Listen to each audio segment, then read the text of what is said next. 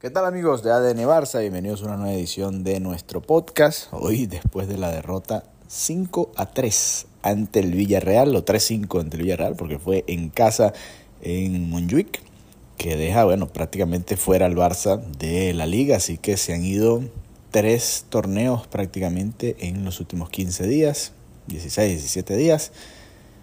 Supercopa, Copa del Rey con la eliminación ante el Atlético de Bilbao, un partido que también pudo haberse ganado, y este del día de hoy contra el Villarreal, que bueno, aleja muchísimo ya al Barça del Real Madrid y a espera de lo que haga el Girona en su partido del fin de semana. Duro resultado, el Barça remontó un 0-2, le dio vuelta 3-2, quizás le dio vuelta tan rápido que dejó demasiado tiempo en el marcador, no pudo marcar ese 4-2 atajadones ¿no? del portero del Villarreal ante un disparo de Gundogan, de, Cancelo desviado en Roque, o el propio disparo de Roque cruzado también antes, uno de Ferran Torres. Al final no pudo llegar ese 4-2. Y el Barça tuvo incluso las opciones del 3-3, tuvo las opciones del 4-4 también con Araujo en el último minuto. No pudo. El Fútbol Club Barcelona, 22 remates, 10 entre los tres palos, terminas marcando tres goles, pero sigue faltando, sigue fallando la eficacia ¿no? de cara al arco rival, más allá de que haces tres goles, y sigue fallando, y creo que es lo peor y lo más grave, la defensa del Club Barcelona. Cuatro goles le hizo el Real Madrid, cuatro goles le hizo el Atlético de Bilbao, aunque en 120 minutos, un contexto un tanto distinto. Y cinco goles te termina haciendo el Villarreal. De esos partidos, bueno, los del Bilbao y, los del Villarreal, al menos tres, ¿no? En los minutos finales, en los que, bueno, se estaba definiendo todo.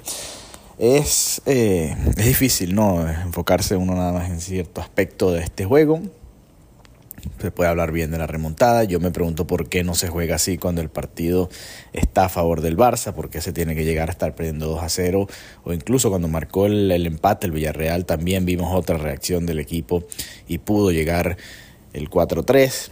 ¿Por qué tiene que este equipo estar en circunstancias adversas para poder jugar mejor, no mostrar su mejor versión? Son las dudas, ¿no? Que le quedan a uno. Eh, hay cosas tácticas, por supuesto, que se pueden mejorar. Hay, hay decisiones de, jugadores que, pareciera que pudiesen dar un paso al costado en cuanto al, estar en el once titular. Uh, Christensen se nota que no está a su nivel. Cubar sí juega mucho mejor y para mí debería ser la pareja de central de Araujo. Entra Cancelo y, comete un error que, es clave, es el 2 a 0, ¿no? Y, a pesar de todo eso se remontó, pero cuando uno echa para atrás eh, es un error clave ¿no? en el partido.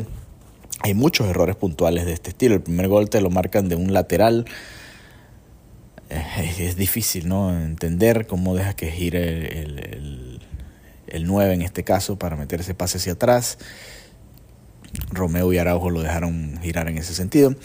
Son, son tantas cosas, ¿no? Son tantos detalles que yo no sé hasta qué punto sean responsabilidades del entrenador, pero viendo cómo se está dando esta temporada, no me extrañaría, ¿no? Si Xavi y el Barça terminan sin ganar trofeos, que ya pareciera que va a ser, ¿no? La situación, pues entonces quizás se daría, ¿no? La posible salida de Xavi. Ahora, el, al Villarreal le hizo, el Villarreal hizo cinco goles hoy en Barcelona y le anularon dos, uno un fuera de juego muy claro, otro un poquito más polémico con con fuera, de juego de Sorlot, que para mí era más bien falta sobre Cundé en la previa.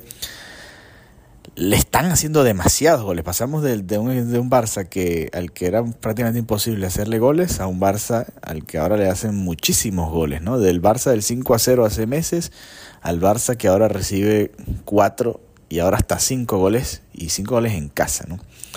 Complicada la situación para el Barça en este momento eh, siguen puestos de Champions y ese quizás pues, debe ser el, el, objetivo, ¿no? Ya lo que queda simplemente no perder y estar fuera de Champions, esa era, yo lo comentaba con Mariana, esa podía ser la única razón por la que yo sacaría a Xavi de una vez esta temporada, si, si se ve en peligro esos puestos de Champions. Pero la verdad es que va mucho más allá.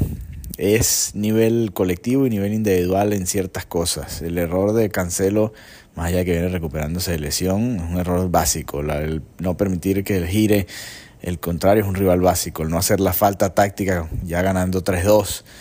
Eh, son errores básicos, ¿no? Iñaki Peña también, en el gol del 4-3, queda un balón rifado y trata de darle, no entendí, una cachetada al balón en lugar de agarrarla o salir con los pies a despejar, ¿no?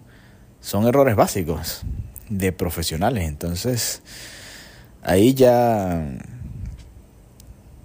es, complicado el análisis, ¿no? Hay, no hay mucho más que analizar que simplemente no están en un buen año, que no le están saliendo las cosas al equipo, que hay jugadores que quizás ya no, no tengan por qué tener seguro ese puesto en el once titular. Lewandowski tampoco jugó un buen partido el día de hoy. Le cuesta muchísimo. Hay varias veces, ustedes no sé si se han dado cuenta en las jugadas, a veces recibe solo en la frontal del área y se tarda tanto en, dar la vuelta, en girar, que, que no hace que la jugada fluya correctamente y rápidamente. Pero bueno, todo esto se da en un contexto en el que el Barça había remontado un partido y parecía imposible remontar. Te termina marcando el empate nuevamente en el 83. Hay una jugada en el 87, 88, por ahí, 90 de un posible penal. Para mí no es penal el remate de Gundogan. Tenía el defensor del, del Villarreal el codo bastante pegado. Y después viene esta situación muy rara, ¿no? El Barça trata de salir jugando en el minuto 98 y bueno, esta jugada que yo decía de Iñaki Peña que al quedar el balón rifado no se lanza ni de cabeza a buscarlo, sino trata de darle una cachetada al balón. Y bueno, ya ustedes vieron el, la última jugada del partido, incluso casi llega el empate del Barça, un centro de Cundé y le había quedado a Araujo en, en el segundo poste. Remata mal el uruguayo y la frustración con la que lanza el agua y, y todo, ¿no? es complicado, ¿no? Es una temporada que se resume en, esto, ¿no? Eliminados fuera, perdieron la Supercopa, eliminados en cuartos de final de la Copa del Rey, están en octavos de final de la Champions, pero perdieron dos partidos en la Champions increíbles y ya son entre derrotas y empates ocho partidos en los que no sumas tres, eh, los tres puntos en la liga. Y la verdad que ha sido en cuanto a resultados un año muy malo para el Barça en ese sentido. Muy malo y, y más allá de, de querer decirlo de una manera extremista y, fuera Xavi y fuera X o Y jugadores, la realidad es que el equipo está afrontando o, atravesando una situación complicada. Esa es la realidad. Vamos a ver qué hace el, el Bilbao ¿no? en su partido contra el Cádiz, qué hace el Atlético de Madrid contra el Valencia, que realmente son los rivales del Barça en este momento. Obviamente uno seguía de cerca lo que pasa con el Madrid, la polémica del fin de semana pasado con el Almería, el partido que le remontan hoy a Las Palmas y terminan ganando con un cabezazo en, los últimos minutos también, precisamente alrededor del minuto 83, 84 de ese partido. Y estaremos pendientes, por supuesto, del Girona este domingo contra el Celta, pero la realidad es que los rivales del Barça en este momento son el Atlético de Madrid y el Athletic Club. Esa es la realidad de este Barça al menos. Es la sensación que a mí me da y creo que es la realidad que estamos viviendo en este momento. La Champions es prácticamente una utopía. Vamos a jugar una, una llave que probablemente esté muy pareja contra el Napoli. Es bastante posible que clasifiquemos, que el Barça avance en esa eliminatoria. Está esta pareja, el Barça debería llegar, llega como favorito a esa eliminatoria, pase lo que pase. Pero la realidad es que el Barça está muy lejos ¿no? de, esos grandes rivales en Europa. ¿Qué, qué haría yo? Ya lo, de, lo desglosaremos quizás un poco más en profundidad con Juan, con Mariana. Creo que ha llegado el momento de... ¿Por qué no? Porque además creo que están respondiendo Iñaki Peña no está bien en el arco. Obviamente salieron de, un portero que, tenía mucha fortaleza en, los juveniles y, dudo que ahora Xavi vaya a colocar al portero que está de suplente ahora, pero la realidad es que no está bien Iñaki Peña bajo los tres palos. No está bien tampoco, bueno, en el medio campo hoy Pedri no fue titular, cuando entró se notó la diferencia, cuando juegan Gundogan, De Jong y Pedri el equipo hacia adelante es mucho mejor, hacia atrás, bueno, eh, creo que hemos sufrido bastante esta temporada. Adelante, Lewandowski para mí no tiene por qué ser titular en todos los partidos. Es más, contra los Asuna entre semana yo pondría a Vitor Roque. Hoy Vitor Roque se volvió a quedar cerca, ¿no? Lamentablemente no cayó ese cuarto gol porque hubiese sido perfecto. Era el momento ideal para que el Barça marcara ese, ese gol y le bajara, ¿no? Ya la Santa María al partido. En una, en el zurdazo cruzado, pues se la terminan desviando. En la otra, que era un rebote, pues gran atajada del portero del Villarreal. Esa es la realidad. Y bueno, es un poco como se están dando las cosas para el Barça esta temporada, ¿no? No salen las cosas, se complica todo. Xavi, yo no creo que lo vayan a despedir, pero no me extrañaría que él mismo renuncie.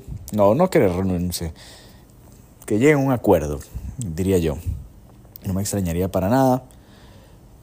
Él ha dicho hace poco que es el Barça, que es un Barça en construcción, pero también dijo en la rueda de prensa antes del partido que creía que le quedaba menos tiempo hacia adelante que lo que ha vivido ya como director técnico del Barça. Son, es la situación que se vive ahora, ¿no? Por supuesto, cuando uno ve el equipo remontar y uno decía, bueno, todavía queda mucha liga, porque todavía queda mucha liga, pero la realidad es que pareciera que este año no se va a competir por ningún título hasta el final y sería lamentable, ¿no? Después de la temporada que se hizo el año pasado, que este año pues no se pueda mantener esa misma línea ascendente. Aunque veremos, veremos. También la Champions te deja muchos caminos abiertos y depende qué, qué pase en, las eliminatorias y qué pase en los sorteos.